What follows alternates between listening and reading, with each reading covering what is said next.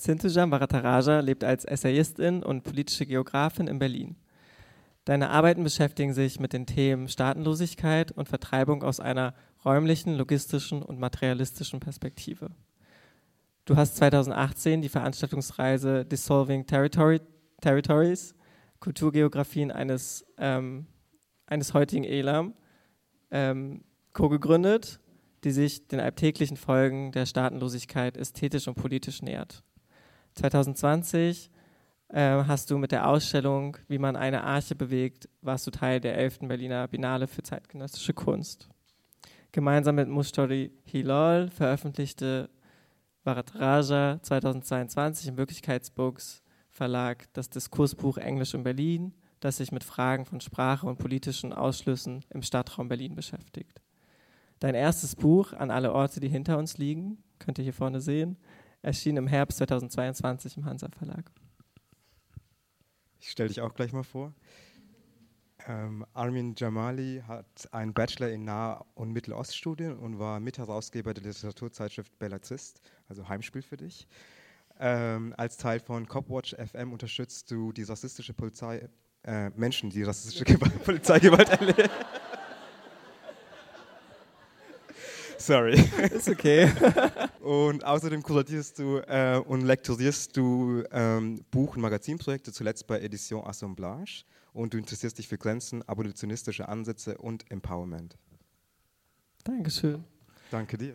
Ähm, genau, wir haben überlegt, äh, oder du hast dir gewünscht, äh, doch nicht mehr zu lesen, ähm, weil wir auch ja, das als Gesprächsformat eh machen wollten und es ist ja kein Lesungsformat. Ähm, und wir dachten aber trotzdem, dass ich ganz kurz was zu dem Buch sage. Ähm, ich habe ja gerade gesagt, 2022 im Herbst im Hansa Verlag erschienen an alle Orte, die hinter uns liegen. Und ähm, dein Buch untersucht ja, inwiefern äh, Kolonialitäten oder koloniale Eingriffe bis heute da sind und nicht nur unseren Alltag gestalten, aber auch alles um uns herum. Ähm, und es geht so ein bisschen, ich habe es so gelesen als Musealisierung der Welt. Und ähm, ich, es ist so aufgeteilt in verschiedene Kapitel, also für alle, die nie reingeschaut haben, ähm, das erste Kapitel beschäftigt sich mit der Kamera, dann Zoo, Elefantinnen, Landschaft und Luft. Ich glaube, mein Lieblingskapitel war zu den Elefantinnen. Und ich glaube, am Ende ist nochmal ein Abschnitt, der sehr persönlich wird, ähm, wo es ein Gespräch mit deiner Mutter, wo du ein Gespräch mit deiner Mutter transkribierst. Ähm, ich glaube, das waren so meine Lieblingsstellen, vielleicht einfach als so Leseeindruck.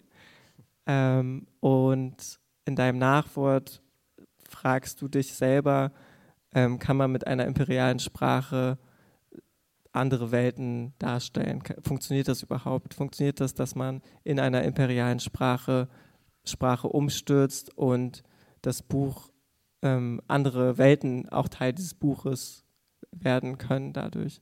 Das ist so ein bisschen die Frage, mit der du dich im Nachwort beschäftigst. Ähm, willst du was ergänzen zu deinem Buch oder? Eigentlich nicht, aber erstmal Hallo. Äh, genau. Ähm, also ich habe mich auch gegen das Lesen entschieden, weil ich nicht unbedingt ein Fan bin vom Lesen und auch vom Konzept von Lesungen, was ein bisschen kontraproduktiv ist, wenn man so ein Buch hat. Äh, aber ähm, ich dachte mir, heute können wir uns die Freiheit nehmen, das ein bisschen ähm, weniger ähm, so setz, zu setzen. Ähm, genau, also das Buchprojekt selbst habe ich ja jetzt, ich habe ungefähr eineinhalb bis zwei Jahre dafür gebraucht, ähm, seit ich die Anfrage hatte, quasi dieses Konzept auch zu entwickeln und dann mit dem Schreiben anzufangen. Ähm, und das, ich würde das Buch halt eben auch als kommissioniertes Buch eher verstehen, also ein Buch, das auf Anfrage geschehen ist und das nicht unbedingt jetzt aus Eigeninitiative entstanden ist, ähm, weil ich tatsächlich selbst nicht ähm, im Buchformat geschrieben habe, auch das nicht unbedingt, vielleicht irgendwann mal als Lebensziel später äh, mir ausgedacht habe, aber nicht unbedingt dem aktiv nachgegangen bin. Und ähm, das Buch selbst, ja schon, wie, wie, du so schön beschrieben hast, also versucht es so ein bisschen auch tatsächlich die Musealisierung der Welt außerhalb der Museen ähm, zu erfassen und dabei das Verständnis eben auch so ein bisschen aus dieser menschzentrischen Perspektive so ein bisschen zu lösen ähm, und auch die absolute Gewalt ähm, des Terrors der Koloniallogik die sich heute quasi in der Welt und in den Naturen widerspiegelt, eben aufzuzeigen und damit eben auch den Blick so ein bisschen auch wegzulenken von dem diskursiven Fokus, den wir heute ganz viel in kolonialen und antikolonialen Debatten haben, der sich sehr eben oftmals auf Museen fokussiert oder eben auch auf Menschen fokussiert, aber nicht quasi auf äh, die Arten, wie zum Beispiel andere Formen von Leben eben auch von der menschlichen europäischen Gewalt betroffen sind und auch waren. Genau. Ähm, und ja. Für mich war das zum Beispiel auch eine super schöne Ergänzung gestern, das Format gemeinsam mit Avrina, ähm, wo es ja um das Meer ging. Und in deinem Buch geht es eigentlich auch ums Meer. Und ich habe mich dann witzigerweise gestern Abend gefragt, warum hat das Meer kein Kapitel? Mhm. Also das war so ähm, eine Frage, die einfach natürlich wegen der Moderation ich mir dann gestellt habe. Ähm, aber bei dem Format ging es ja auch ganz, ganz viel darum, mh, hm, was kann das Meer, was kann es auch nicht, was ist sozusagen, was wird dem Meer angetan. Ähm, und ich glaube, das sind eigentlich auch, das sind viele Fragen, die du dir auch in dem Buch stellst, die auch gestern in dem Format, ich weiß nicht, ob ähm, ich spreche das an, weil ich mir vorstellen kann, dass viele das auch gestern gesehen haben, ähm, ja auch Teil, Teil dessen sind. Ja. Ich kann dir sogar sagen, warum das Meer nicht so sein eigenes Kapitel bekommen hat. Und zwar, ähm, als der Verlag äh, mich damals angefragt hatte, ging es ja spezifisch um eine Frage von, ähm, ob ich Lust hätte, ein Buch zu schreiben über deutschen Kolonialismus. Und ich meinte nein, äh, weil ich, ich finde die Fragestellung schon ein bisschen komisch. Ähm, also wirklich auch Kolonialismen in nationalstaatliche Projekte quasi zu unterteilen und sie quasi auch separat zu betrachten, finde ich schon fragwürdig und auch nicht unbedingt kohärent und fast schon revisionistisch. Ähm, aber ich, hab, ich meinte auch dann ähm, zu meiner Lektorin später, Sita, ähm, dass ich eigentlich, wenn ich ein Buch hätte schreiben wollen, über das Meer schreiben wollen würde. Und das eigentlich das einzige Buch wäre, über das ich schreiben würde. Es ist ja auch das, was dein Buch eröffnet und schließt, oder? Fast. Ja, und, und das Ding war so ein bisschen so, ich wusste aber auch, dass es Meer keinen interessiert, außer du schreibst, du schreibst über bestimmte Meere ja. und auch über bestimmte Geschehnisse und auch Relationen zum Meer. Deshalb wusste ich auch, es gab nicht unbedingt diesen, das Marktinteresse mhm. für das, was mir quasi auch im, im Sinn stand und ähm, was mich interessiert hat. Aber ich habe schon versucht, in Aspekten auch das nochmal, ähm, wie sagt man, so ein bisschen so einzufügen. Was mich interessiert, auch sowas wie, ähm, was eine Insel konstituiert und was das Leben auf einer Insel ausmacht und wie sich das auch unterscheidet mhm. in all ihren Gewaltkonsequenzen. Ähm, wie man ähm, auf einer Insel stirbt ähm, und ob sich das zum Beispiel unterscheidet, wie wenn man auf dem sogenannten Festland stirbt. Das sind halt schon Dinge, mit denen ich mich auch in meiner Arbeit sehr beschäftige, eben auch aus biografischen Verhältnissen heraus. Ähm, und das habe ich schon versucht, zumindest ähm, in Teilen eben auch in das Buch einzufügen, weil ich finde, das sind auch Fragen, die kannst du nicht lösen, mhm. wenn du eine Geschichte erzählst, die sich halt über diese verschiedenen Geografien auch zieht. Dann bist du auch zwangsläufig immer mit dem Meer konfrontiert und auch mit ähm, Territorien, die jetzt auch Inseln sind du hast ja gerade schon angesprochen, es ist sozusagen nicht das Buch, was du jetzt Freizeit klingt doof. Nein, es ist nicht das Buch, was du geschrieben hättest, hätte jemand dir eine Förderung für ein Buch gegeben und du hättest machen können, was du willst. Mhm. Ja. Und ähm, wie hat das dein Schreiben geprägt? Mm, also eigentlich habe ich immer davor, ich habe davor viel mehr essayistisch auch geschrieben und auch wirklich immer Kurztexte, die ähm, vor allem so in öffentlichen Formaten ähm, publiziert wurden, jetzt ob in Magazinen oder jetzt Open Source, jetzt Online-Magazin oder eben auch auf Tumblr, auf ähm, Instagram oder auf Facebook. Also es waren eher so ähm, unkonventionelle Formen des Publizierens ganz oft die ähm, nicht diese Art von Lektoratsprozess, aber auch nicht diese Art von ähm, Kapitalinteressen und ökonomischen Interessen so gespiegelt hat, sondern wirklich auch mir die Möglichkeit gegeben hat, das zu schreiben und zu veröffentlichen, was ich wollte. Bei Magazin war es ein bisschen anders, da gab es immer so einen Grundsatz, was ist aktuell, mhm. was ist relevant, was bringt die genügend Klicks. Ähm, und ich glaube jetzt bei dem Buch selbst ähm, musste ich mir tatsächlich zum ersten Mal überlegen, es gab ein Themengebiet, das war so ein bisschen wie so ein Essay zu schreiben, wie mhm. an der Uni oder so, wenn du jetzt so einen Aufsatz bekommst und, du wirst, wird eine Fragestellung ge irgendwie geschickt äh, oder gegeben und du musst diese Fragestellung irgendwie beantworten. Ähm, also den Themensatz, den ich bekommen habe, den Themenblock, der war ja so weitläufig, dass man einfach alles machen hätte können. Und ich habe mir dann auch die Freiheit genommen, das so anzugehen, wie es für mich kohärent war und auch wie es für mich Sinn ergeben hat, aber auch wie es für mich Spaß gemacht hat. Das heißt im Sinne so ein bisschen so, ähm, ich mag so ein bisschen Objektgeschichten und ähm, Objekte zu nehmen und daraus eben wirklich aus dem Kleinen heraus wirklich die Welt zu verstehen ähm, und so ein bisschen ähm, ich weiß nicht, so ähm, obsessiv sich in etwas hineinzustürzen und dann auch da so ein bisschen verloren zu gehen. Was du genau tust mit dem Foto, was so zentral ist in dem Buch. Ähm, aber lass uns doch nochmal mehr da reingehen in diese Verwertungslogik, die du angesprochen hast. Ähm, ist das auch was, was du gerade beobachtest, dass das immer mehr AutorInnen passiert, dass sie beispielsweise sich in bestimmten Diskursen ähm, Teil dessen geworden sind durch Social Media und deswegen angefragt werden, Bücher zu schreiben? Also ich kenne tatsächlich auch Leute, die sich ähm, strategisch überlegen, was eine Marktlücke ist, mhm. um sich dann quasi so ausbauen und dann auch wirklich so eingekauft werden. Und ich finde das eigentlich ganz faszinierend, weil ich weiß nicht, ob man es den Menschen tatsächlich so vorwerfen kann oder eigentlich eher die Industrielogik sich da so widerspiegelt, wie sich die Individuen quasi eben auch diese Karrieren ausbauen. Weil ich glaube, ich glaube, das, worauf man sich immer wieder auch irgendwie zurückkommen muss, ist, dass es, dass es am Ende, so bitter es auch klingt, ähm, eine Industrie ist und eben auch ein Markt ist und wirklich kapitalistische Logiken und Dynamiken sich da eben auch widerspiegeln und äh, Menschen auch gezwungen werden, ähm, diesen nachzugehen, um in diesem Markt überhaupt auf diese Art zu publizieren. Weil ich finde schon zum Beispiel, die vorherigen Arten, die ich publiziert habe, die waren, die hatten ihre LeserInnen, auch wirklich viele LeserInnen und auch in verschiedenen Regionen der Welt, ähm, was mich selbst erstaunt hat, weil ich habe das auch immer so in Resonanzen im Sinne von Feedback bekommen, so auch Nachrichten, Einladungen, dies, das. Ähm, und es hat sich über mehr als 15 Jahre für mich so generiert. Aber es waren trotzdem nicht bürgerlich respektierte Formate, weil es keine konventionellen Formen des Publizierens waren. Das heißt, man wurde so ein bisschen auch so ähm, semi-ernst oder gar nicht ernst genommen. Man war so ein bisschen so, ah ja, weißt du, so, ähm, man wurde so ein bisschen auf die Kategorie so, ah, InfluencerIn so ein bisschen, aber so eine andere Art von InfluencerIn so gesetzt, ähm, also bevor sich dieses Genre überhaupt so entwickelt hat. Ähm, und das war, das fand ich schon interessant, weil ähm, das hat sich so ein bisschen widersetzt, auch diesen formellen Formen des Publizierens, ob jetzt im akademischen oder jetzt im literarischen. Ähm, und jetzt so quasi so ein Buch zu haben, gibt dir auf einmal so eine andere Art von Lizenz, auch für diese Institutionen, ähm, weil sie dich komischerweise, oder nicht komischerweise, weil sie dich wirklich in dieser Logik auch ernster nehmen. Und das finde ich so ein bisschen zynisch und auch traurig, wenn man sich nicht so sehr mit dieser Art des Publizierens identifiziert, aber quasi gezwungen wird, ähm, das eben auch nachzuahmen, um diese Form von Respekt zu bekommen. Zum Beispiel die Frage, ähm, die gestellt wurde so bei dem Buch, ob ich ein Hardcover haben möchte oder ein Softcover. Und es sind ja auch alles auch Preisfragen, weil ja die, ähm, das Format selbst quasi auch bestimmt, wie viel es kostet und wer es dann auch lesen kann und kaufen kann.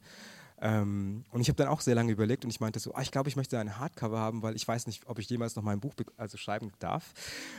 Aber dann auch so, ich habe das selbst auch als die seriöseste Form eines Buchs verstanden, weil ein Softcover war für mich so, ah ja, das ist so ein bisschen so halb billig, das hauen sie so schnell raus. Aber es stimmt, das sind schon so Marktlogiken, aber die habe ich auch verinnerlicht, weil ich auch verstehe, wie andere Menschen auf diese Bücher blicken, je nachdem, wie sie aussehen, wie sie sich anfühlen, aber auch wie sie auch im Preissegment situiert sind. Ein 15-Euro-Buch hat eine ganz andere Form von... Ähm, sehr, so Rezeption als ein 24-Euro-Buch. Ich mag auch keine Hardcover-Bücher, muss ich auch sagen. Also zum Beispiel, aber ich mochte einfach selbst eins haben.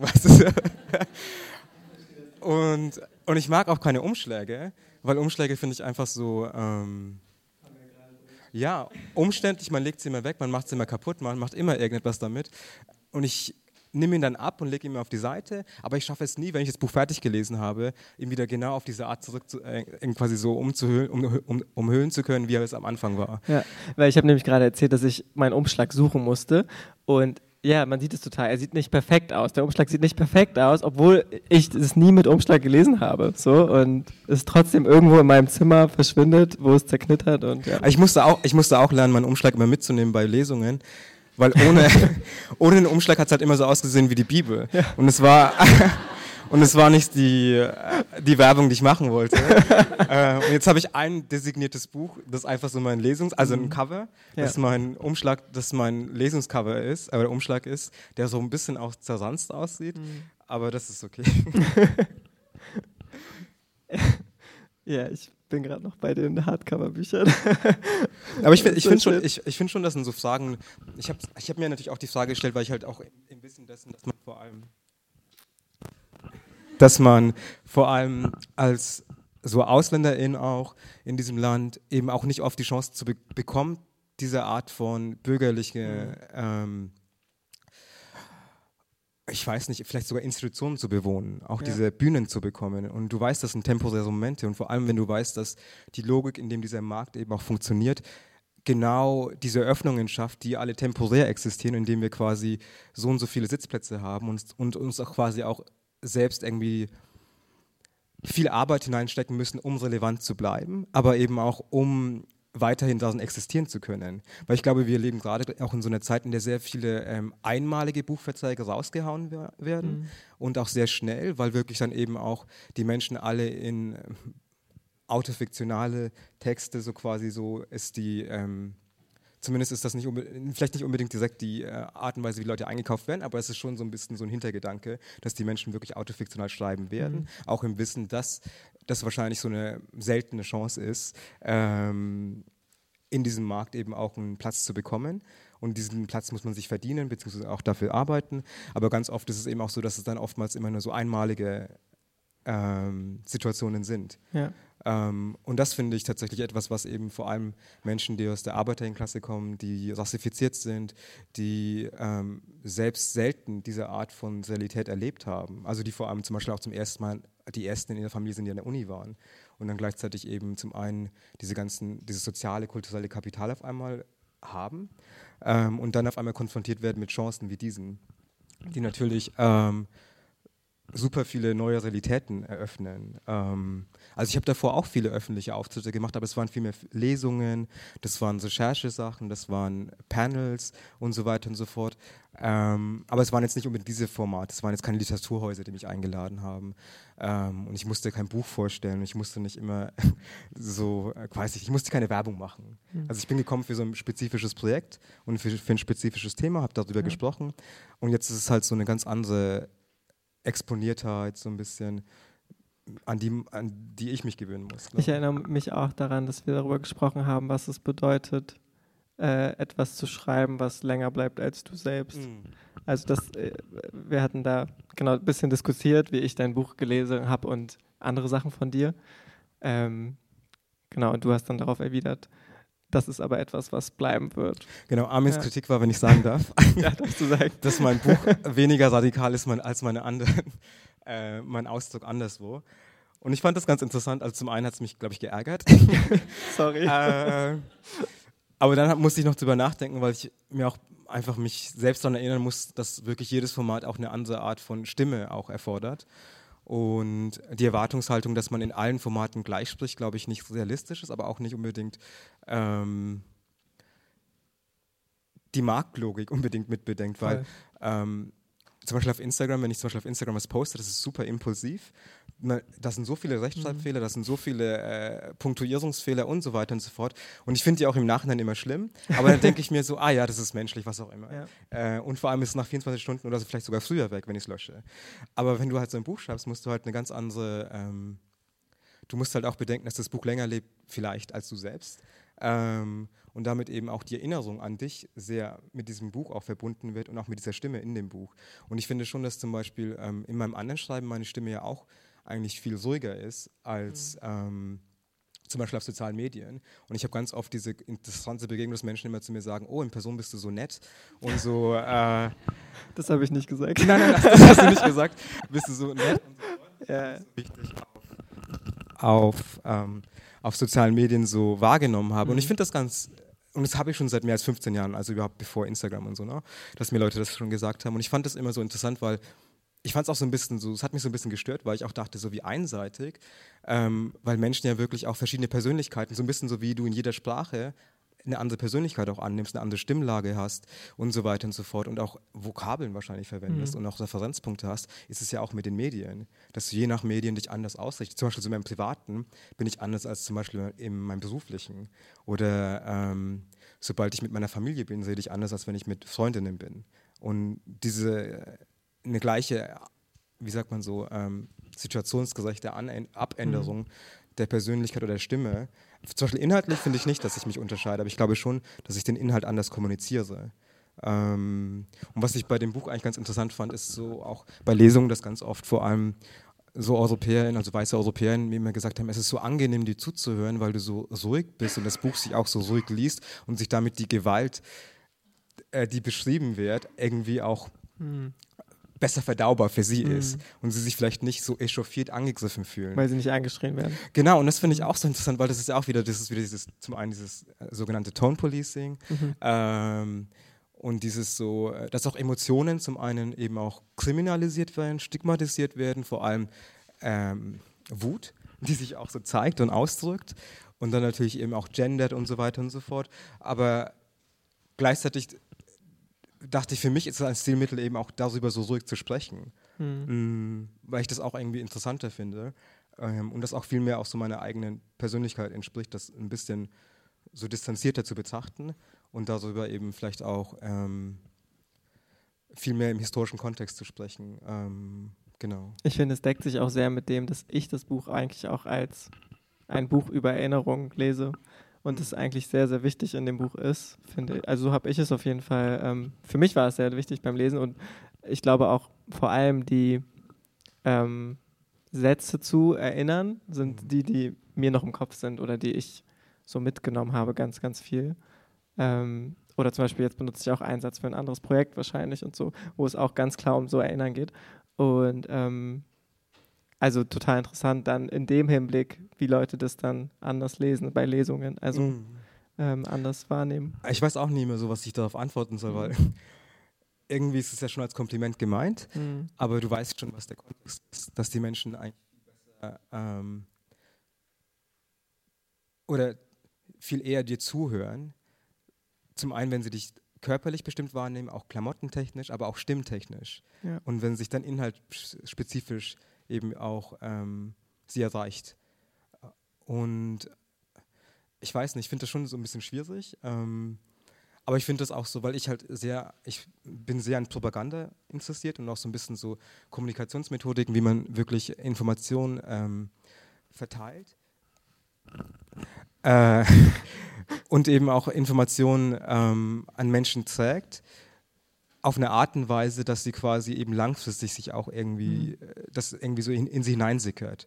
Und das habe ich ja schon sehr lange irgendwie so, versuche ich das auch zum Beispiel mit sozialen Medien. Ich habe zum Beispiel meine Sozial mein Instagram verstehe ich eigentlich immer nur so als Propagandakanal für unseren Befreiungskampf. Mhm. Und, und ich habe mich dann immer auch so in dieser Rattenfängerposition so ein bisschen so, so gesehen, dass man so ein bisschen mit pastelligen, süßen Sachen so Menschen so bei Laune hält, aber dann gleichzeitig dann auf einmal dann über Völkermord spricht. Mhm. Ähm, und dann die Menschen ein bisschen irritiert sind, weil sie diesen Sprung vielleicht ein bisschen zu krass finden ähm, aber tatsächlich habe ich eben auch ganz oft gemerkt, weil ich eben so auch so eine sehr aus so einem politischen Kontext auch komme, in dem es auch wirklich um Widerstandskämpfe geht und auch um Befreiungskämpfe und auch ähm, antikoloniale Befreiungskämpfe, dass wir ähm, vor allem im aktivistisch, aktivistischen Kontext von diesem Befreiungskampf ähm, so ein Kommunikationsproblem immer hatten. Mhm. Dass wir viele junge Menschen ja. verloren hatten oder nicht erreicht haben, weil wir die Sache immer so konservativ, auch sehr maskulin, auch so aufgeladen,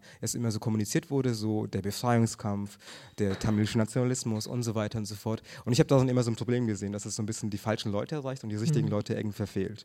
Und deswegen habe ich mir so ein bisschen so versucht beizubringen, ähm, eine Kommunikationsstrategie aufzubauen, die andere äh, Demografien erreicht ja. und die gleiche Thematik auf eine andere Art kommuniziert und damit eben auch ähm, andere Leute berührt und sie auch mobilisiert. Mhm. Und da versuche ich mich. Auch zum Beispiel in dem Buch ist es für mich ja auch so. Ich verstehe das Buch zum Beispiel, obwohl es auf Deutsch geschrieben ist und in Deutschland publiziert wurde und auch von einem deutschen Verlag auch verlegt wurde, nicht als deutsches Buch. Sondern ich, ich sehe das eher so im Kontext meiner Geschichte, aber auch in meiner, meiner Arbeit. Und meine Arbeit war ja immer für mich so Ilam-Tamilisch und dementsprechend ist das Buch für mich auch ein ilam-tamilisches Buch, das halt im Kontext von Staatenlosigkeit einfach in einer anderen Sprache geschrieben wurde und in einem anderen Exil publiziert wurde. Erhältst du darauf auch viel Reaktion? Also, weil genau das ist ja das, was du auch im Nachwort thematisierst. Ähm, und du hattest mir erzählt, dass du sehr selten über das Nachwort sprichst auf Lesungen oder sehr selten daraus liest. Ähm, ist das auch, führt das auch zu Irritationsmomenten immer wieder? Also so diese Entscheidung über dieses Nachwort und mhm dass das Teil des Buches ist? Ich glaube, Leute, die es gelesen haben, auch so bis zum Nachwort auch gekommen sind, die fühlen sich wahrscheinlich irritiert, dass obwohl sie es verstanden haben und es auch gekauft haben und gelesen haben, dass sie nicht dafür, dass es nicht für sie gemacht wurde oder nicht, nicht sie intendiert hat unbedingt mhm. oder zentriert hat. Und ich glaube, das höre ich schon manchmal, dass Leute so irritiert sind, weil die Population, die ich versuche zu erreichen, ist halt für äh, eine deutsche Mehrheitsgesellschaft eine obskure Population, die halt in Zahlen klein ist, aber auch in der Relevanz in politischen Diskursen, in der sozialen Realität. Also Tamilen und Ilam-Tamilen sind ja komplett unterschlagen, so als, als Demografie. Die, es gibt zwar sehr viele in Deutschland, mehr als 50.000, aber alle durch das Asylsystem quasi verteilt. Es gibt kein unbedingt kein ein, einzelnes Zentrum, sondern mehrere Zentren. Aber per se ist es eine, eine Gemeinschaft, die ähm, sehr untergeht, vor allem im Vergleich zu größeren Exilgemeinden oder Migrationsgemeinden, die in Deutschland existieren.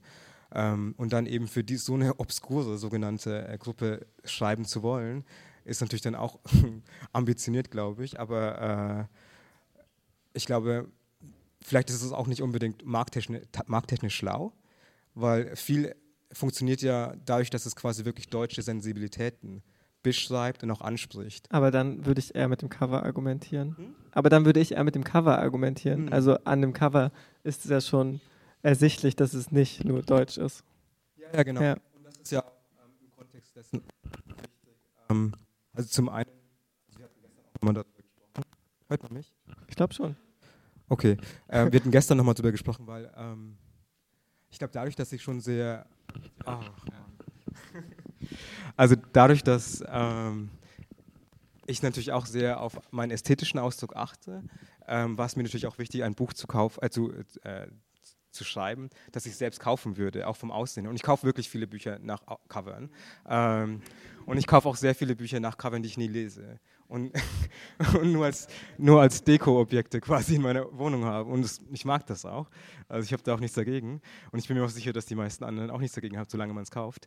Ähm, und ich dachte mir eigentlich so, dass sehr oft viele AutorInnen, es wurde mir auch später von meinem Verlag so gespiegelt, dass ich so eine der ihrer AutorInnen bin, die der so quasi so die, die größte, das größte Interesse hatte, bei der Produktion des Objektes mhm. selbst mit involviert zu sein. Also ich bin wirklich hingefahren, habe mir die, die Farben angeschaut, wirklich, aber auch die, die Materialien angefühlt, ähm, das Blatt, also das, die, das, Papier selbst eben auch, aber eben auch die Grafiken habe ich immer wieder quasi ähm, nachkorrigieren müssen. Und beim Prozess des Covers war es zum Beispiel eben auch so, dass du natürlich eine sehr deutsche Ästhetik hast und ein sehr deutsches ähm, Verhältnis eben auch zu Covern, zu Buchcovern. Und, und ich fand es ein bisschen so ähm, inkonsequent, ein Buch über eine andere Blickrichtung und ein anderes Auge zu schreiben und dann aber das Cover von einer. Das aussieht wie alle anderen sozusagen. Genau, aber ja. auch von der deutschen Grafikerin zum Beispiel gestalten Voll. zu lassen, weil auch wenn ich die Anweisung geben würde, ist trotzdem noch das Stilelement, aber eben auch hm. die Hand selbst,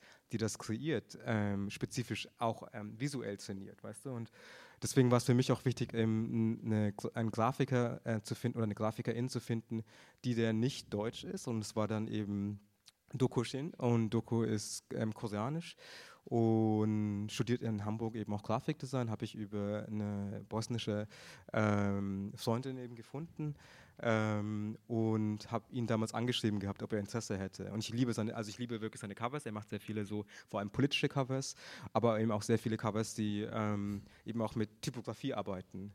Und, und ich fand bei diesem Buch auch so ein bisschen so schwierig, wie man das gestaltet, weil mhm die Fragestellung war so, oh, willst du einen Elefanten, eine Elefantin quasi eben auf das Cover jagen?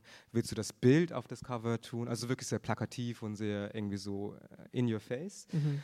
Und es war so ein bisschen so uninteressant für mich. Und, ähm, oder willst du eine Karte machen, weil mich irgendwie so alle, dadurch, dass ich immer so sage, ich mache politische Geografie, auch mit Geografie so verbinden. Okay, ja. Ähm, und ähm, aber ich fand es eigentlich dann interessanter, weil ich habe ihnen dann quasi gesagt, eigentlich fände ich es auch schön, wenn wir einfach mit dem Tamilischen arbeiten können. Es kam eben vor allem auch von Sita, von meiner Lektorin, die dann quasi das vorgeschlagen hatte, was mich selbst erstaunt hatte. äh, also nicht, weil es von ihr kam, sondern eher, dass es, dass es so die Bereitschaft auch kam. Mhm, dass es die ähm, Möglichkeit gibt. Genau, also es liegt auch daran, dass, dass Sita auch halb Tamilin ist. Mhm. Ich glaube, deswegen gab es schon eine Sensibilität, die, glaube ich, nicht bei einer deutschen Lektorin so existiert hätte oder vielleicht nicht unbedingt so offensichtlich. Ähm, und das hat mir dann die Möglichkeit auch gegeben, dann den Grafiker zu fragen, ob er vielleicht das, den, den Titel einfach integrieren könnte. Und im Endeffekt war dann die Frage so ein bisschen so, ist das Buch zu still? Im Vergleich mhm. zu allen anderen Büchern, die gerade aus, auf dem Markt sind. Und, und es war ja auch ein Kritikpunkt, mit dem ich mich wirklich lange auch im Verlag auseinandersetzen musste, ähm, weil alle Bücher dich so ein bisschen so anschreien Und, und die Frage ist so ein bisschen so, ich glaube, das wusste ich auch nicht so, ähm, weil es ja auch für mich mein erstes Buch wirklich so in so einem Publikumsverlag, dass, dass die Verlage ganz viel darüber nachdenken, wo das Buch in der Buchhandlung platziert wird. Ähm, und mhm. wie das mhm. natürlich, also macht Sinn, ich habe nie so, so, weit nachgedacht, aber ja. ähm, also die GrafikerInnen von der Bellatrice, Tandina und Vivian, die haben uns immer gesagt, je stiller das Cover, desto besser, weil die fallen auf. Also weil ja, sozusagen niemand hat ein weißes Cover. So. Und, und das fällt dann voll auf in den Magazinen, das ist nochmal was anderes, ne? Ja, weil ja. die Magazine sind ja so krass gequetscht, ähm, wo wir immer, also ich erinnere mich an ein Cover, wo wir als Redaktion so waren, hä, das sieht doch niemand, das fällt nicht auf. Und die mhm. beiden waren natürlich, weil die werden ja eh gequetscht in so ein, ja. Ja, ich glaube halt bei mir war das genau das Gegenteil, dass mhm. es so hieß, so, oh, dein, dein, Cover geht total unter, unter allen anderen Covern, die dich anschreien in der Buchhandlung. Mhm. Und die Leute werden das vielleicht weniger sehen. Und am Anfang war sogar die Farbe grau. Ich wollte eher so eine Zementfarbe oh, wow. haben. Und das wurde dann sofort negiert. Dann musste ich in Farben, Farben übergehen, ja. als, bis wir überhaupt zu diesem Kompromiss gekommen sind. Ich finde äh, die Farbe sehr schön. Mhm. Ja, genau. Ja. Und dann fand ich die Farbe auch eigentlich ganz schön, weil die Farbe äh, ähm, nimmt halt quasi so äh, die rote Erde, die mhm. so im Tamilischen ja auch so ganz wichtig ist, so als Referenzpunkt. Ähm, und im Endeffekt glaube ich schon, dass es ein, stilles Cover ist, aber ich mag das auch, weil der, der Ton, finde ich, auch still ist und ich würde, ich fände es so ein bisschen komisch, wenn das Cover was anderes dir wiedergibt als der Inhalt. Total. Und denkst du, dass du dich mit dem Nachwort und auch mit dem Cover beispielsweise, also dass das so dein äh, kleiner Versuch ist, sich dieser Verwertungslogik auch zu entziehen, also dem sowas entgegenzustellen? Ja, ähm, also ich, ich fand es eigentlich ganz schön, ähm, in deutschen Buchhandlungen ein tamilisches Buch mit Tamilisch, in, im tamilischen Alphabet auch so platziert zu haben. Und weil ich dachte halt immer so an andere Tamilinnen, die in eine deutsche Buchhandlung gehen mhm. und auf einmal diese Buchstaben auch sehen. Und ich glaube im Kontext vor allem aus der Geschichte aus der wir kommen, in dem wirklich ähm, Tamil ja auch ähm, kriminalisiert wurde und Tamil zu sprechen auf einmal eben auch zu äh, zu Morden geführt hat. Das heißt, wir haben ganz lange die Sprache geflüstert und auch die Sprache ähm, eben auch als ähm, vulnerablen Aspekt unseres Daseins eben auch verstanden. Und ganz viel zum Beispiel im Völkermord in Sri Lanka und in Elam ist ja Sprach, äh, ähm, quasi so dezidiert auf der Sprachebene spielt sich auch aus. Und Tamilen sind eben auch als Sprach sehr Sprach, ähm, vielleicht patriotisch, könnte man sagen. ähm, und Tamilinnen sterben für das Tamil. Also so, das ist so, mhm. Tamil ist so eine verkörperte Göttin schon auch. Ähm, und dementsprechend hat es ja auch eine bestimmte Art von Symbolkraft eben auch. Und die Menschen sind sehr sensibel, was die Sprache angeht. Weshalb es für mich, glaube ich, auch ein schönes ähm, Stilelement einfach ist, eben auch dazu einzuladen, eine andere ähm, ästhetische Ordnung, aber auch eine andere alphabetische. Weil ich glaube, was, was ich halt immer so interessant finde, ist so, dass wir so wenig über die Grammatik und das Alphabet eben auch als ähm, bürokratische, aber auch imperiale Ordnungssysteme nachdenken und darüber nachdenken, was es bedeutet, wenn man 26 Buchstaben hat, um die Welt zu umschreiben. Mhm. Ähm, und sich dann quasi immer wieder in Vokabeln quasi vergehen muss oder sie benutzen muss, die von anderen sind, aber die auch gewaltvoll in alle möglichen Geografien geschmissen wurden und wir heute zurückkehren, um diese Dinge neu zu beleben mit neuen Stimmen und neuen Inhalten. Ähm, und Intentionen, aber gleichzeitig immer wieder auch mit den Limitationen dieser Vokabeln, dieser Grammatik und des Alphabets konfrontiert sind. Und das finde ich eigentlich dann eben auch wichtig, eben auch andere Alphabete. Ich finde es zum Beispiel auch gut, ich habe mir jetzt auch so anzündet und ich versuche das auch immer mehr so ähm, zu normalisieren. Ich habe es hier vergessen. Ne? Ähm, so mein, mein Name einfach. Und nee, hier, hier haben wir sogar, Avrina und ich haben das auch gemacht, dass wir mhm. unsere, unsere Namen quasi auf Tamil quasi eingeschickt haben und quasi in Klammern im Lateinischen, weil die Klammer finde ich eigentlich ganz wichtig, weil das ist ja die Übersetzung für Leute, die nur im Lateinischen äh, alphabetisiert sind, aber dann eben auch zu verstehen, dass Latein nicht die universelle äh, Sprachlogik ist und das Alphabet eben auch nicht das Zentrum dessen ist, sondern dass eben auch verstanden wird, dass ähm, Sprachen nicht nur das Gesprochene sind, sondern auch das Ge Geschriebene, aber Alphabete nicht nur ähm, also dass in der alphabetischen Zentrierung und Universalisierung des Lateinischen eben genauso sich diese imperiale und koloniale Logik widerspiegelt, in der wir auch, in der wir gezwungen werden, in denen auch unsere Namen transkribiert werden, falsch transkribiert werden, anders ausgesprochen werden, weil diese Sprachen, diese Wörter und auch diese Namen nicht halten auch nicht gerecht werden. Ich finde auch, es ist jedes Mal so eine Erinnerung daran, also wenn ich den Namen sehe, ähm, so eine Erinnerung daran, dass, dass es etwas ist, was eigentlich nicht übersetzbar ist. Total. Also, weil es ja auch sowas Zentrales wie ein Name sein kann. So, ja. Also ich habe zum Beispiel einen Freund, Temio Testu, äh, der ähm, auf Tixin ja seinen Namen komplett nur schreibt, ohne Klammern. Und das finde ich sogar noch cooler. Ja. Ähm, weil ich mir denke, ich will auch an diesen Punkt zu kommen, komplett das ähm, ignorieren zu können Mhm. und auch komplett die Menschen eben auch zu konfrontieren mit ihrer eigenen, äh, wie sagt man auf Deutsch, Illit Illiteracy? Mhm. Ja. Analphabetismus, Ja. ja, genau, genau. Dankeschön. Äh, mit, dem, mit dem eigenen Analphabetismus zu konfrontieren. Ähm, und ich finde das eigentlich eine super coole, nicht cool, sorry, eine super wichtige Art. äh, Ja. Eben auch ähm, da eben auch diese Gewalt ähm, zu denken, zu lesen und sie auch nochmal umzukrempeln. Weil das, glaube ich, wird zu selten gemacht, Mhm. dass die Menschen wirklich die, das Alphabet zurückverlangen. Und Tammy arbeitet ja auch ganz viel mit äh, Jugendlichen zusammen. Also es ist nochmal, was heißt nochmal stärker, aber ne, es ist natürlich nochmal eine andere Kraft zu merken, die Jugendlichen können das wahrscheinlich sehr einfach annehmen. Mhm. Warum können alle anderen das nicht auch? Also Total. genau. Und vor allem, weil Tammy Tesfu das eben nicht auf Latein darstellt, ja. Ja, hast recht. Ja, ich musste ja auch Kompromisse eingehen, weil natürlich eben auch Ja. bei so einem Buchprozess dann gefragt wird, so, oh nein, wir müssen das auch übersetzen, Mhm. äh, weil am Ende sind es trotzdem meistens deutschsprachige LeserInnen, die das lesen und die wollen schon wissen, was das ist. Aber zum Klar. Beispiel im In inhaltlich habe ich zum, mich ganz oft eben auch gewehrt, aus dem Buch selbst so ein Museum zu machen, aber auch so ein, ein Lexikon zu machen, weißt du? Also, mir, mich wurde also ich wurde gefragt, ob ich eine, ein Glossar haben möchte und ich meinte auf keinen Fall, Mhm. weil ähm, ich sehe halt in der Übersetzung eben auch diesen Gewaltakt. Und das Übersetzen ist ja dieser, dieser verkrampfte Versuch, verstehen zu wollen, aber wirklich besitzen zu wollen.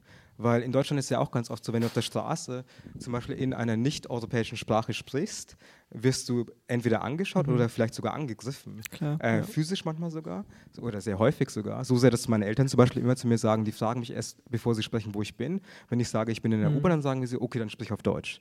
Ähm, weil sie wissen, wie sich das so quasi eben auch, wie das eskalieren kann. Ähm, warte, ich habe den Faden verloren. Äh, ah, Deine Eltern sprechen mit dir manchmal auf Deutsch und manchmal auf ah, Tamil. ich, äh, irgendwas wollte ich sagen. Ich weiß gar nicht mehr was. Äh, Genau, es ging um, Ah, Glossar. Glossar, genau, ja. genau, genau. Ähm, und ich fand es halt so interessant, dieses, ähm, dieses Bedürfnis, auch bestimmte Dinge, im, weil das Ding ist, du wirst ja angegriffen, nicht nur, weil du eine andere Sprache sprichst, die nicht deutsch ist und die nicht europäisch ist, du wirst auch angesprochen, weil ganz oft vermuten sie ja oder werfen sie dir vor, dass du über sie sprichst. Hm. Und es ist etwas Bedrohliches in dem Nicht-Verstehen. Ja. Und vor allem auch was Antagonistisches, weil was dann sehr viele so Mehrheitsdeutsche quasi so da hinein interpretieren und dementsprechend dann dich zwingen, auf ihre Sprache zu sprechen. Nicht unbedingt, weil das für dich einfacher ist oder weil sie sich dafür interessieren, aber zumindest können sie kontrollieren, was du sagst und was du auch über sie sagst. Und ich glaube, dieser Kontroll äh, Kontrollmechanismus ist ja wirklich der Kern der Übersetzung, dass man auch kontrollieren möchte. So ein bisschen so wie ganz viele CIA und keine Ahnung was Leute Arabisch irgendwann angefangen haben nach 2001 zu lernen. Einfach nicht, weil sie irgendwie dachten so, oh, das ist kulturell äh. In meinem Studiengang so Ge- viele Karrieremenschen. Genau, Mega, genau. voll. Ich meine, in, in Ja. Großbritannien war es ja auch so. So viele Leute wurden eben auch, die jetzt zum Beispiel jetzt ähm, Arabisch zum, zum Beispiel auch als erste Sprache gesprochen haben, so rekrutiert vom MI6 und keine Ahnung was, um dann quasi dann als, ähm, als Spioninnen zu arbeiten. Und ich glaube, da merkst du eben auch ganz, äh, wie sehr eben auch dieses Konzept einer universellen Sprache ähm, und auch diese äh, Dämonisierung einer babylonischen Realität eben auch damit verbunden ist, dass es eben auch ähm, ein Kontrollmechanismus äh, sich widersetzt, wenn man quasi etwas nicht verstehen kann. Und im Glossar war es für mich zum Beispiel ganz wichtig, eben auch, dass bestimmte Dinge nicht verstehen, verstanden werden sollen. Hm. Zum einen, weil sie nicht beschrieben werden, erklärt werden, aber auch nicht tran äh, transkribiert werden ins Lateinische, um einfach eben auch zu sagen, es gibt eine Grenze deines Verständnisses. Und diese Grenze existiert auch, wenn du die Wörter verstehst. Und auch wenn du die Wörter übersetzen kannst und auch Mhm. Zugriff hast, wirst du es trotzdem nicht verstehen. Weil es fehlt etwas. Und es, was, was, was dir fehlt, ist ganz oft eben das Gelebte und das Erlebte. Und ich glaube, für mich war das dann eben schon wichtig, eben auch ähm, sich dieser Logik zu entziehen, die wir ja auch in ganz vielen deutschen Büchern haben. Dass alles quasi übersetzt werden muss, alles muss erklärt Voll. werden. Ja, und sich so dem auch zu entziehen, dass es kein deutsches Buch ist. Also Genau. zu sagen, das ist kein deutsches Buch, weil Menschen, die nur Deutsch sprechen können, nicht alles davon lesen so, und nicht Genau. alles davon verstehen. Also vorhin hatte ja, auch, äh, ich war es vorhin noch bei einem Radiogespräch von Avsina und Avsina hatte gestern mit mir ja auch diesen, Mhm. ähm, diese Performance, die wir hatten. Avsinas Text war in, auf Tamil, auf Englisch und auf äh, Deutsch. und, ähm, und ich fand es interessant, weil eine der ModeratorInnen gefragt hat, so, ich wüsste nicht, wie es sich für mich angefühlt hätte, würde ich alle drei Sprachen verstehen. Und wie ich mich in jeden, mhm. allen drei Sprachen anders diesem Text zuordnen würde, aber auch der Stimme, dem Inhalt, den Wörtern. Und ich habe alle drei Sprachen verstanden und ich war so, also alle sprechen mich anders an und alle berühren mich anders. Mhm. Und ich fand es interessant, ähm, es gibt halt bestimmte Ebenen, auf die man Zugriff hat, ähm, weil der Kontext der ist. Und gleichzeitig gibt es auch Differenzen natürlich eben auch in dem Kontext. Nicht alle Menschen zum Beispiel, die jetzt zum Beispiel Tamil verstehen, haben den Kontext, den wir haben. Oder auch nicht alle Menschen, die ähm, aus Ilam kommen, haben den Kontext wie die Menschen, die geflüchtet sind. Sondern es gibt ja auch Menschen, die quasi über eher konventionelle Migrationswege mhm. quasi gekommen sind. Also es gibt da auch Differenzen, aber ich glaube, so vom Grundkonzept war mir das schon wichtig. Ja, und auch einfach sozusagen sich die Frage zu stellen, was bedeuten auch diese Lücken beim Übersetzen? Also, weil ich erinnere mich, ich kann kein Tamil, aber ähm, für mich waren auch die Übersetzungen vom Deutsch und Englisch nicht immer gleich oder nicht so wie in meinem Kopf sie vielleicht Gestern gewesen wären. Ja, genau. Ah, ja, ja. Äh, und ich glaube, ne, das zeigt ja schon ganz viel. Obwohl ich nur diese zwei Sprachen kann, war es für mich anders, ne? Klar. Total. Ich habe auch ganz oft so diese Frage, die bei Lesungen so kommt: so, willst du oder auch geschrieben, also im Schriftverkehr, fragen mich ganz viele so, ähm, weil ich äh, so, ich glaube, bevor mich in Deutschland so, so eine Öffentlichkeit eher so wahrgenommen hat, war ich viel mehr exponierter auch im Ausland. Mhm. Und ich hatte eine viel größere ähm, Leserinnenschaft im Englischsprachigen vor allem. Und, und, diese, und diese, die schauen jetzt quasi so ein bisschen fasziniert auch auf dieses Ding, weil sie so fragen, sie haben keinen Zugriff darauf. Und ja. sie fragen mich ganz oft so, gibt es irgendwann eine Übersetzung? Ähm, und ich bin da auch immer so zwiegespalten, weil zum einen, das ist ja nicht unbedingt in meiner Konsole. Mhm. ähm, das ist ja auch so eine Marktlogik, die sich da widerspiegelt. Ähm, aber gleichzeitig auch äh, finde ich es interessant, weil ich glaube nicht, dass dieses Buch funktionieren würde, in, ist im Englischen auch. Mhm.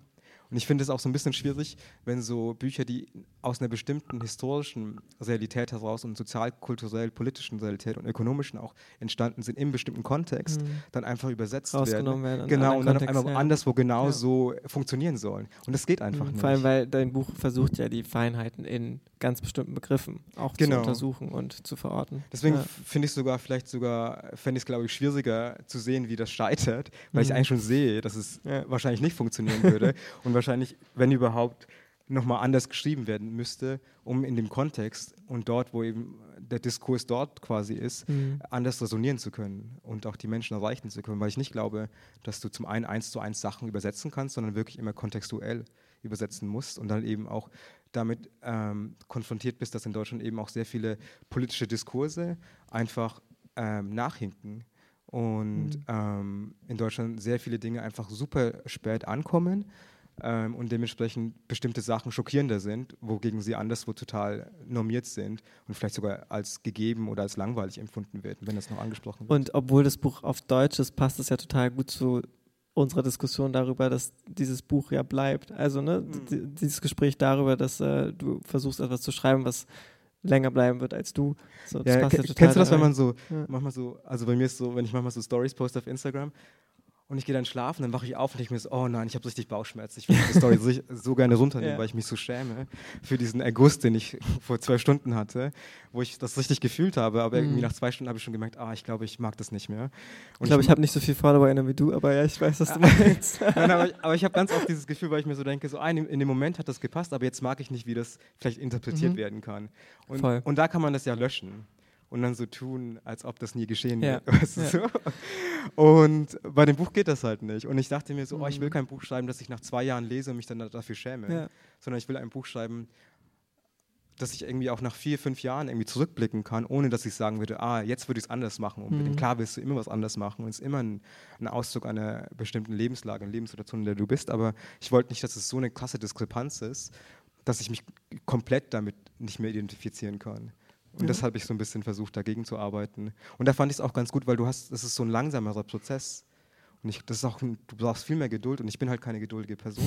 Deswegen äh, mhm. bist du so ein bisschen gezwungen, auch mit deinen eigenen, mit dir selbst auch irgendwie dazu hadern, ganz lange mit so einem Text. Und irgendwann habe ich auch versucht, irgendwie einen Überblick verloren, hatte so einen kleinen, so ein, ja, so einen Meltdown, äh, weil ich nicht mehr wusste, wo Anfang, wo Ende ist. Mhm. Und das sind so Sachen, denen ich mich so ein bisschen entzogen habe, indem ich immer Kurztexte geschrieben habe. Ist es für dich zu lang geworden? Also hattest du manchmal den Anspruch, das kürzer zu schreiben? Nee, du merkst ja, ich rede ja mhm. auch sehr viel. äh, äh ich glaube, ich, ich bin schon sehr, äh, kommunikationsbedürftig und mhm. durstig. Also ich glaube nicht, ich glaube schon, dass ich wahrscheinlich mehr Schwierigkeiten habe, wenig zu schreiben, also mich kurz zu halten. Ähm, aber nee, ich fand, ich glaube schon, dass es, also später haben sie mir gesagt, ja, wahrscheinlich ähm, ist es so ein bisschen so, dass LeserInnen eben auch davon eingeschüchtert sind, weil es so lang ist, weil es so dick ist und dementsprechend der Preis auch äh, so und so mhm. ist. Ne? Äh, und es hat mich schon so ein bisschen so ähm, beschäftigt. Aber dann habe ich auch Leute gesehen, die irgendwie so viel dünnere und kleinere Bücher geschrieben haben, die genauso viel kosten. Dann wusste ich auch ja, nicht, voll. ob ich irgendwie ja. Das ist auch so ein neues Ding im Moment. Ja, ja ich habe dann irgendwann, ich hab irgendwann aus, ausgerechnet, wie viel eine Seite von mir kostet. Ja. Und dann dachte ich mir so, ja, eigentlich nicht viel. äh, weil das ist schon, das sind schon viele Voll. Seiten, ne? Und die kosten, eine Seite kostet, weiß ich gar nicht mehr, wie viel das war, aber war wirklich nicht so ja. viel. Und da dachte ich mir, ich glaube, ich bin da schon wert, diese Cent ne? pro Seite. Klar. Ähm, aber ähm, Klar, ich glaube schon, dass, es, dass wir halt heute auch in einer Welt leben, in der Menschen eben auch einen viel kürzeren Geduldsfaden haben. Und soziale Medien spielen ja auch genau darauf irgendwie, die spielen das auch so irgendwie so, oder die mhm. generieren das auch. Und ich habe zum Beispiel so, mein Ding war ganz oft, ich habe damals, als ich so noch viel mehr so Info-Stories gemacht habe, habe ich ganz viel Feedback bekommen, dass viele Leute mir gesagt haben, so, ah, du hast zu viel Text, das geht zu lange, du hast 40 Slides, die Leute mhm. hören auf zu klicken. Ich habe es auch gesehen. Stimmt nicht. Ah, ja. Na, aber ich habe halt mhm. immer gesagt, so, ich, ich war nie so interessiert an so ungeduldigen LeserInnen, obwohl ich selbst ungeduldig bin, ich, war ich interessiert an geduldigen LeserInnen, ja. die sich auch in der Tiefe mit Themen beschäftigen und nicht nach zwei Slides sagen so, oder eine, einen so, ein, so, eine Kachel lesen oder einfach die Kachel teilen, ohne sie weiter zu lesen. Mhm. Und ich war halt schon eher so, ich wollte viel mehr inhaltlich arbeiten und dementsprechend eben auch in dem Buch fand ich es schwierig, ähm, bestimmte Dinge wegzulassen. Und ich finde zum Beispiel in den meisten Lesungsgesprächen, keiner kommt, ich hatte noch nie ein Gespräch, das sich dezidiert auf das Kapitel um Luft gedreht hat, mhm. aber genauso wenig eins, das sich um, ich weiß gar nicht, wie das Kapitel heißt, aber das mit den Wäldern. Äh, das heißt Luft, Kamera, es gibt Wälder? Zur Landschaft. Ah, ja, klar. Genau, ja. ja. Ähm, darüber fragt mich auch niemand ja, aus und ich ja. finde das richtig schade. Weil das sind, eigentlich das sind halt die Nerdy-Kapitel, ne? Das sind meine Nerdy-Kapitel, die keinen interessieren, aber die. die also ich muss gestehen, Luftkapitel, da habe ich glaube ich auch ein bisschen übersprungen. Ja, das haben mir ganz viele Leute gesagt. Also Moschra, sie auch meinte, sie war gelangweilt. Und dann war ich so, wow, wie grausam. Ich habe versucht halt einfach mein Nerdy-Flugzeug äh, hm. meine Liebe einzubringen. Voll. Ähm, das machst, machst du ja nicht nur im Buch. Mach ich nicht nur im Buch. Aber ich finde, ich find, das sagt ja auch ganz viel aus, weil wir auch bestimmte, ähm, bestimmte Dinge, wir verkürzen ja auch ganz oft diese Debatten auf bestimmte äh, Thematiken, hm. wie das Museum. Aber wir wollen nicht so über nachdenken, wie sich Bäume heute, wie sie gestaltet sind, wie sie geordnet sind, wie sie, äh, wie sie sich quasi eben auch als Naturen wiedergeben, aber eigentlich keine Naturen sind. Weil das sind so Fragen, die auch so alltäglich auch uns nochmal noch mal in andere Komplizienschaften werfen, wenn wir zum Beispiel eine Pflanze zu Hause haben und ihr quasi den Lebensraum so beschränken, dass wir so einen ganz kleinen Topf hier geben mhm. ähm, und sie dann auch stutzen, weil sie nicht irgendwie in die richtige Richtung wächst. Ja. Oder, oder, sie nicht größer werden darf. Oder nicht größer werden ja. und so weiter. Oder dann quasi eben auch mit äh, Düngemitteln und keine Ahnung, was anspornen mhm. zu wachsen. Und ich glaube, das sind für mich eher die interessanten Sachen oder die mich persönlich mehr interessieren. Aber da merke ich eben auch so, ich weiß, wie der Markt funktioniert. Ja. Ähm.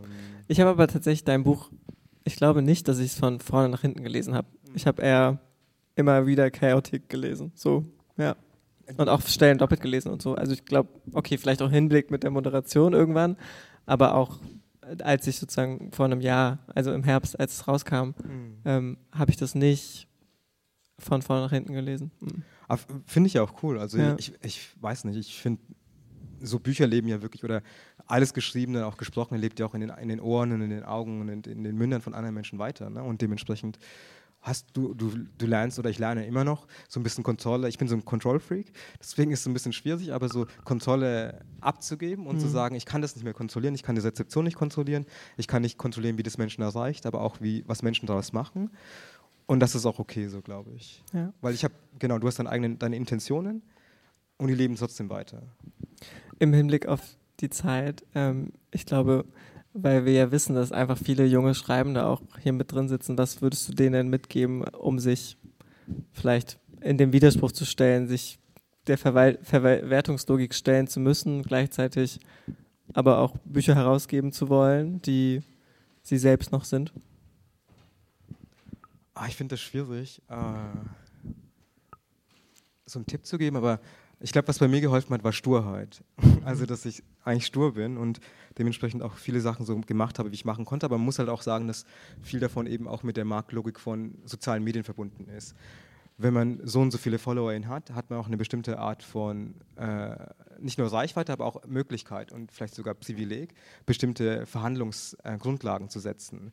Weil die Leute, Verlage mhm. kalkulieren ja im Sinne, die sagen so, oh, du hast so und so viele FollowerInnen, das heißt, du bringst deine eigenen LeserInnen mit. Das heißt, es sind potenzielle Kundinnen, KäuferInnen und dementsprechend geben sie dir viel mehr Freiraum, als wenn du mit 600 FollowerInnen kommst und sagst, ich möchte jetzt irgendwie mein Manuskript abgeben. Weil selbst da unterscheidet sich ja zum Beispiel der Prozess mhm. selbst, dass ich zum Beispiel ja angefragt wurde. Ich habe nie, ein, hab nie einen Pitch geschrieben, ich habe nie ein Exposé eingereicht. Ja. Ähm, was halt eine, so eine neue Logik, glaube ich, auch so ein bisschen so ist, ähm, die sich gerade so etabliert, aber die sich vor allem im Sachbuchbereich äh, mhm. so ein bisschen so gesetzt hat, also im sogenannten Sachbuchbereich.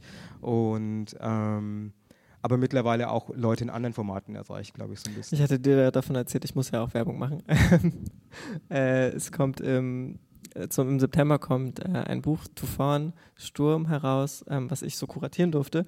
Und das ist auch aus so einem extremen Zuf Zufall äh, entstanden. Also einfach, weil ich da eine Person bei Edition Assemblage kannte und wir wollten für ein anderes Projekt eine Impressumsadresse haben. Und dann war der Verlag so, hey Armin, mach doch ein Buch daraus. Ähm, und es ist kein großes Ding, es ist so sehr dünn, aber es ist total cool, dass das passiert. Ne? Und aber gleichzeitig extrem absurd, weil ich auch die Person vom Verlag nicht gut kenne. So, ich wollte eigentlich nur eine Adresse, damit ich nicht meine Privatadresse angeben muss, so, äh, für eine Broschüre, die so vier bis acht Seiten sein sollte. So, ne? Also, ähm, und natürlich, das ist ein Verlag mit irgendwie einem, das ist ein Kollektiv, ein anderer politischer Anspruch in dem Verlag, aber ähm, ja, es ist total interessant, wie im Moment einfach Menschen sehr zufällig Bücher kuratieren, so wie ich. Ja. So wie ich auch. Ja. Vielleicht ist das ein guter Abschluss, oder? Was denkt ihr? vielen, vielen Dank, Sintujat. Vielen Dank dir, Armin. Es hat sehr viel Spaß gemacht. Danke. Danke.